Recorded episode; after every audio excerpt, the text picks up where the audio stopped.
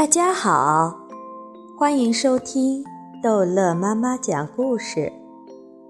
今天逗乐妈妈要讲的是《淘气包马小跳》宠物集中营之一个老人和一条老狗。在急诊室里守着丑八怪输液，马小跳和麦冬娜姐姐一点儿都不觉得枯燥，就像看电影一样。老有刺激人的事情在发生，他们看得津津有味。裴凡哥哥忙得像停不下来的机器人，刚处理完车祸受伤的博美犬，又去给难产的吉娃娃做剖腹产手术。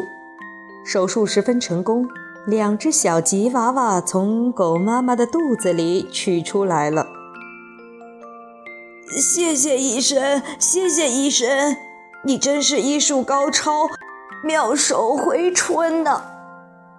刚才来的时候还痛哭流涕的老奶奶，现在已经笑得合不拢嘴了，直夸裴凡哥哥，夸得裴凡哥哥脸都红了，连连摆手。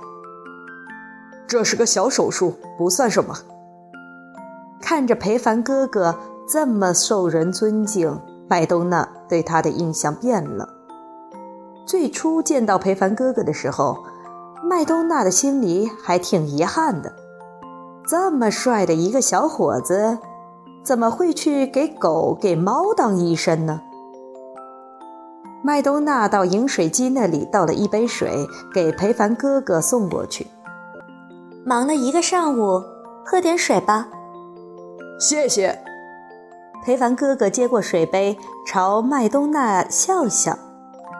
裴凡哥哥在喝水的时候，看见一个白胡子的老爷爷抱着一条狗在急诊室外面，几次想走进来，又退回去。裴凡哥哥走到急诊室外，把老爷爷扶进来。老爷爷，您的狗生病了吗？白胡子老爷爷摇摇头，又叹口气说：“我的狗没有病。”它就是太老了，跟我一样老，我都八十七岁了。马小跳问：“这狗几岁了？”白胡子老爷爷回答：“上个月满十岁。”马小跳叫起来：“还没我大呢，我还是小孩子，它怎么就老了呢？”看那狗的样子。老态龙钟的，全身的毛没有一点光泽，皱巴巴的一张狗脸，眼睛也是老眼昏花的。裴凡哥哥对马小跳说：“狗到了七岁就是老年期了，这条十岁的狗相当于一个七八十岁的老人。”老狗的眼睛半睁着。盯着一个地方，眼珠子动都不动一下。马小跳怀疑他是不是患了老年痴呆症。你们不知道啊，这狗年轻的时候有多生猛！哎，好狗不提当年勇啊！白胡子老爷爷又摇头又叹气。可他现在老了，吃也吃不了，动也动不了。我想，白胡子爷爷欲言又止。裴凡哥哥一直耐心地听白胡子爷爷讲话。他在我身边已经整整十年了，比朋友对我还忠诚，比儿女对我还有孝心。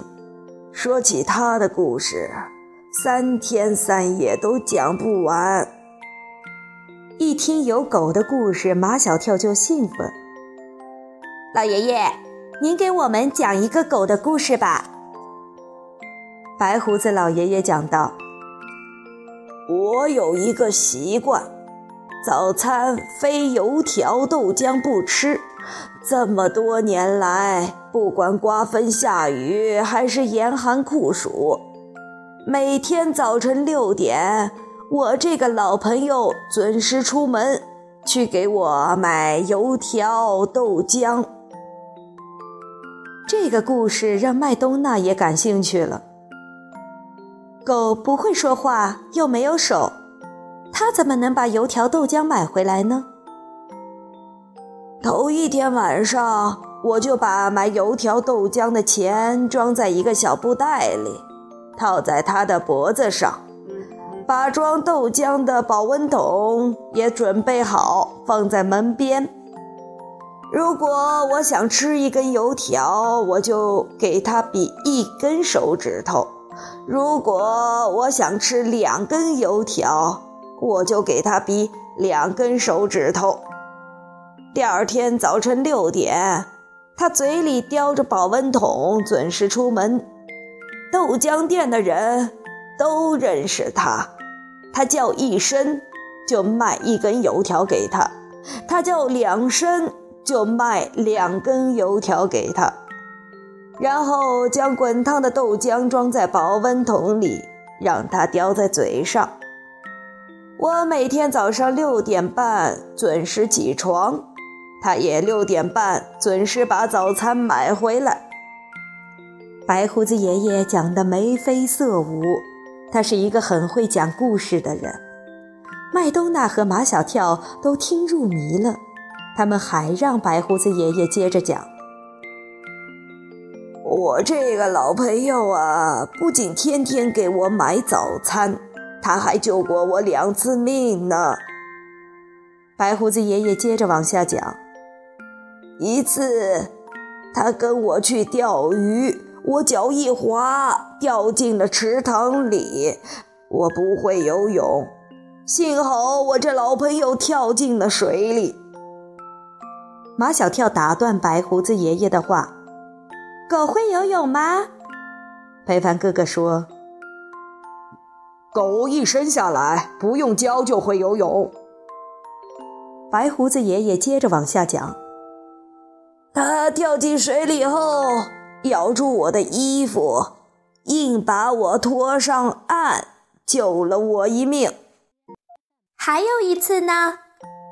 还有一次是在晚上，我跟几个老朋友聚会，酒喝多了，醉倒在回家的路上。我每次晚上出门，我这老朋友都会在我回家的路上等我。这一天已经到了深夜。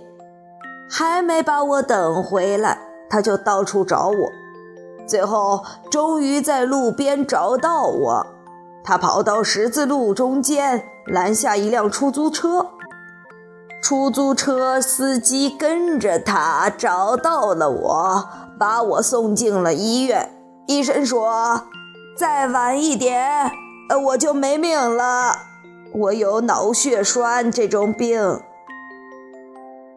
急诊室里的人都对这条老狗肃然起敬。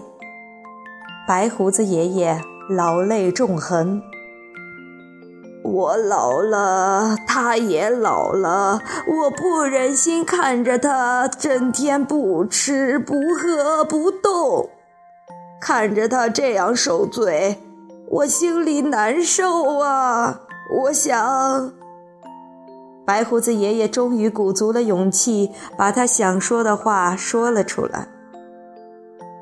我想求求医生给他打一针，让他安乐死，我好在我的有生之年给他举行一场隆重的葬礼，报答他对我的救命之恩。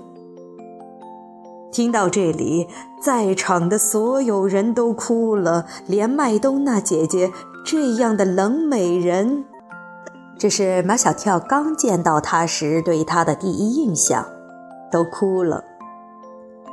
奇怪的是，在白胡子爷爷怀里的那条老狗，从他那痴呆的眼睛里，也流下两行泪来。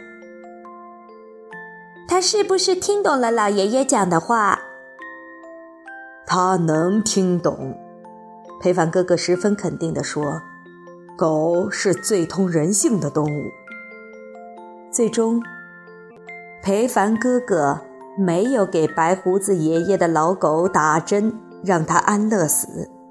他说：“人会老，狗也会老，就让这条忠诚的狗陪伴在白胡子爷爷的身边，让白胡子爷爷看见老狗时。”会勾起他许多美好的回忆。